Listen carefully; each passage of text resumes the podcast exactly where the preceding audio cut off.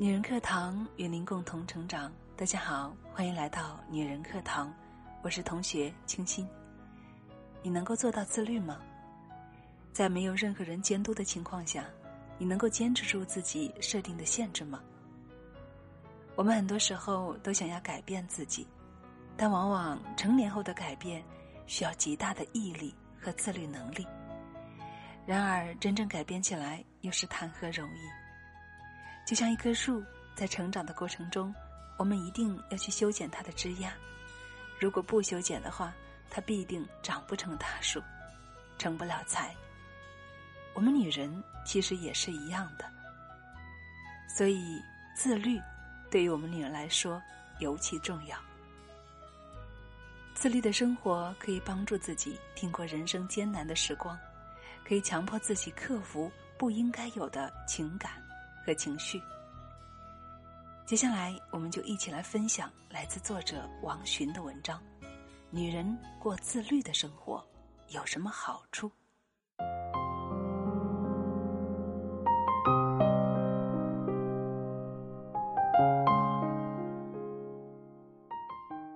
你在北京生活快十年了，还是买不起四环内的房子，但你就租住在离公司不远的公寓。虽然租金不便宜，但是你却省出很多上下班的时间，可以每天回家煲一碗养颜养生的汤。公寓良好的保安系统给了单身女子安全，明净的大堂，有教养的邻居，养护周到的花园鱼池，可以让你心情愉快，平静度过独在异乡偶然最深的孤独。你已经努力的长成了一棵树，有自己的美丽姿态，不再依靠，不再寻找。半年前，你结识了他，原本意气风发，也细心体贴，但就是爱喝酒，工作不顺心的时候喝得更多。春节假期，他再次喝醉，那晚冷空气来袭。七八级的大风中，他看到有车过就冲过去拦，你拼尽力气拉住他，以免撞出更大的祸事。你和他在深夜的十字路口拉扯厮打，摔倒爬起，整整一个小时，直到他又一次呕吐后瘫倒在地，在周围不时传来新年的爆竹声中。你整理了衣服和头发，说道：“别再闹了，我们必须叫到出租车，因为这个城市没有可以开车过来送我们回家的人。你只能把他带回自己家，至少那里还有值班的保安可以搭把手。可好不容易弄进了家门，他又发起酒疯。警察上来的时候，家里一片狼藉，他躺在其中。”呼呼大睡，看到你脸上的伤，问你要不要去医院。你摇了摇头，只是轻描淡写的说：“我们是朋友，我担心他醉酒睡在大街上，现在请把他带走吧，他并不住在这里。”你把他的手机、钱包和钥匙交给了警察后，才松了口气，至少他是安全的。早晨，你手机上响起了他的来电。你起床，关上手机，拉开窗帘。一夜大风过后的城市，曙光很美。昨晚狼藉的房间已经被你收拾干净了，像是什么都没有发生过。你换上漂亮的衣服，化了淡妆，出门。今天还要去公司值班。你一贯的腔调就是对生活和情感最大的敬意，任何时候都不会丢。自己的痛苦唯有自己有能力消逝。当现实赤裸裸的告诉你必须要面对的时候，除了微笑，只能微笑。你不会用烟酒消愁，不会用堕落解恨。世态炎凉，总是在你到处展示不堪的时候才会变本加厉，而那种自始至终都不变的生活腔调，就是你应对伤痛和回击薄凉最好的武器。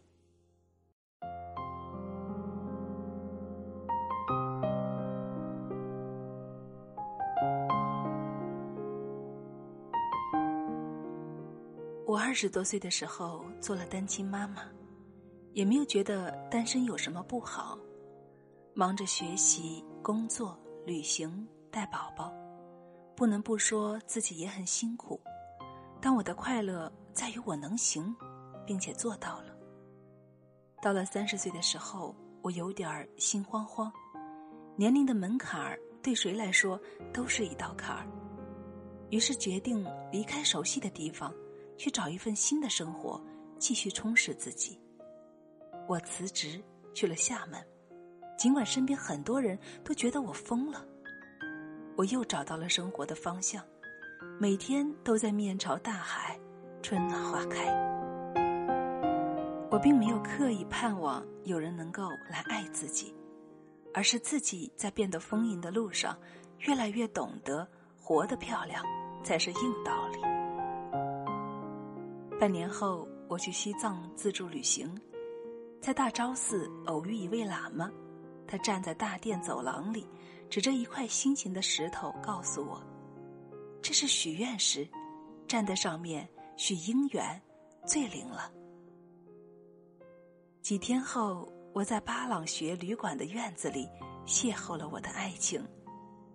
神奇的事情之所以会发生，是因为。我在为这一天时刻准备着，从未放弃过狠狠的雕刻自己。尽管这样做有时候也会痛到死，但还是重新塑造了一个更好的自己。我追寻爱情，又来到北京，去过那时候自己想过的生活。我们相守了很多个快乐的日子。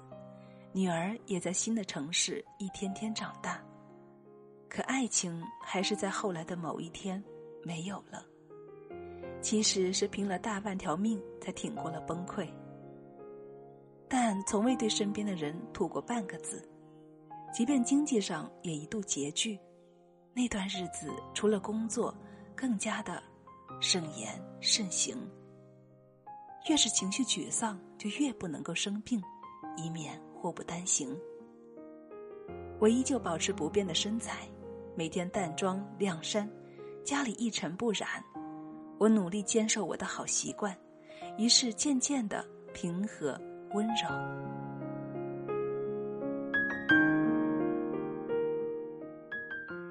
在我看起来已经不再那么年轻的时候，他拉着我的手，带我去他小时候喜欢去的地方。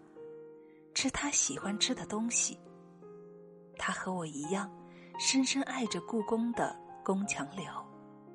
原来，我的爱情还是被这个城市仔细收藏。之前的苦痛伤愁，不过是爱的代价。自律的生活可以帮助自己挺过人生艰难的时光，可以强迫自己克服不应该有的情感和情绪。即便有条件去做，也要克制自己不能做；要忍耐，则是接受、改变和挺住。对自己狠，就是要坚决、坚定，并且全力以赴。做不到，就不可能得到自己想要的结果。我是个舍得对自己下狠手的人，所以任何年龄、任何时刻，我都能够我行我素。从不为任何人、任何事妥协底线，转身离开就永无归期。当痛苦压在左肩扛不住，就换到右肩继续扛。美好的事情一直在，我这样希望，也这样做着。如果先从自己身上下手，做自己的太阳，晒掉悲伤，那我最终坚持的东西就会成为身上的光。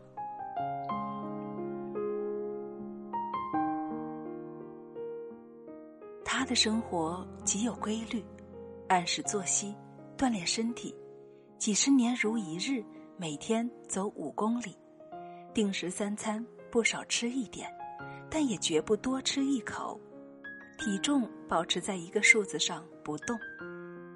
他看书、读报，还用笔记录下了这个家庭的变迁和孩子的成长，说是要留给孙辈儿看。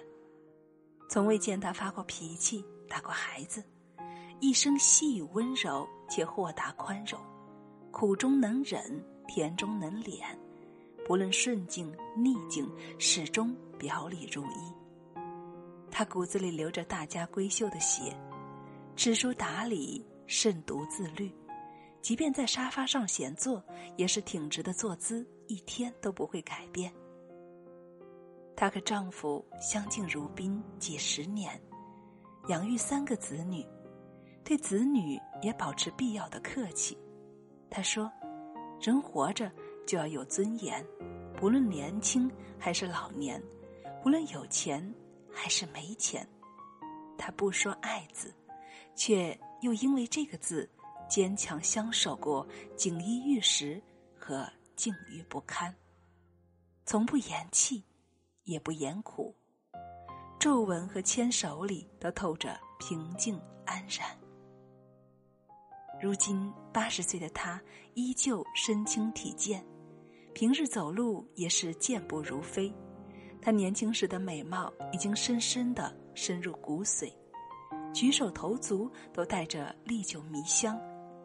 丈夫去世后，每个子女都可以陪伴他老，但是她还是坚持独居自理，因为拥有自己的生活情趣。她的日子看起来总是鲜活有趣。她说：“老人家也要独立，不能依赖。那些从小养成的性情，读过的诗书。”耳濡目染的品格，让他生活的点滴都绽放出非凡的华彩。就像黑暗里，他为自己点燃的灯火，一生都无所畏惧。自律，也是一种自珍，利用真爱自己的力量塑造出的优雅，像一件艺术品般散发出迷人的光芒。沉默无语，也会被别人视若珍宝。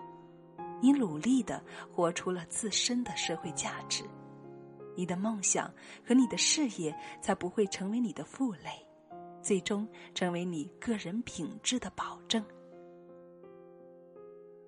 女人过一种自律的生活，好处就在于，就算现实让人绝望，也不往绝望的汤里加一勺自己失望的水，绝望也不做失望的事。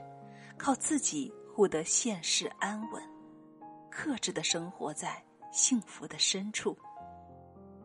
你、我、他，其实过的都是一样的日子，只是因为活得粗糙还是精致，自我放纵还是自律慎独，就有了两种完全不同的人生经历，结局也会大相径庭。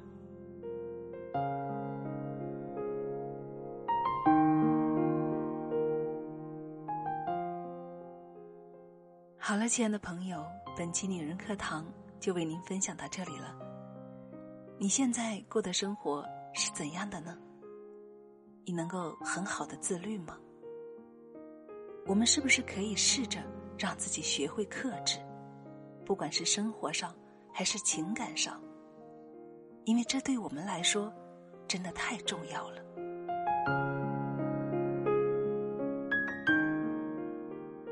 我是清新。欢迎关注我的微信公众号，FM 一二三二，或者添加我们女人课堂的微信公众号，FM 一三三二。好了，亲爱的姐妹，晚安。